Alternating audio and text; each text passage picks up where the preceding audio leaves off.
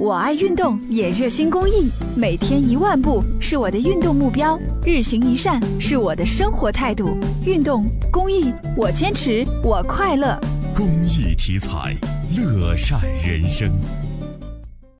闺女去兰州，有打算去上海去玩一下吧。先来看中国旅游研究院发布的一组预测数据：四季度我国居民出游意愿为百分之七十九点二，其中有百分之五十五点五的居民选择国庆期间出游。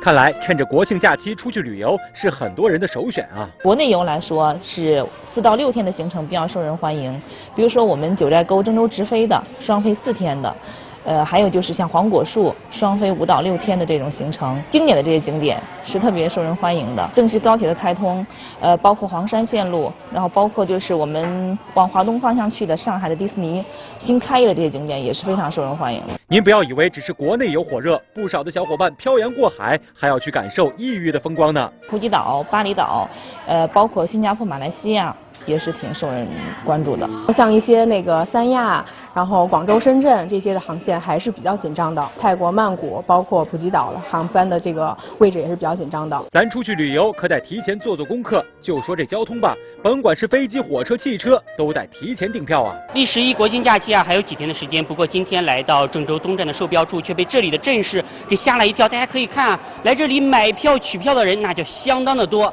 咱再往上看一下大屏幕，来看九月三十号、十月一号、十月二号，很多地方的票啊基本上是已经卖完了。没到国庆，票都不好买。大的城市去的话，票比比较难买。像北京、上海、杭州、徐州这些比较重点、热门的旅行城市，然后这个票比较紧张，基本上是卖完了。得，要不先不凑旅游城市的热闹，选择回家总可以吧？不过，亲爱的老乡们，咱省内的票也是很抢手的呀。省内是像开往啊信阳、新乡、洛阳这些城市，也是比较紧张了。如果就是想要，就是还可以抢到一些少量余票，比如说可以关注幺二三零六这些官方网站车站公告，然后还有就是呃关注临客信息。亲们，别再犹豫了，想趁着假期出去旅游的、回家的，抓点紧订票，要不您这个假期，呵呵，可就歇菜了呀。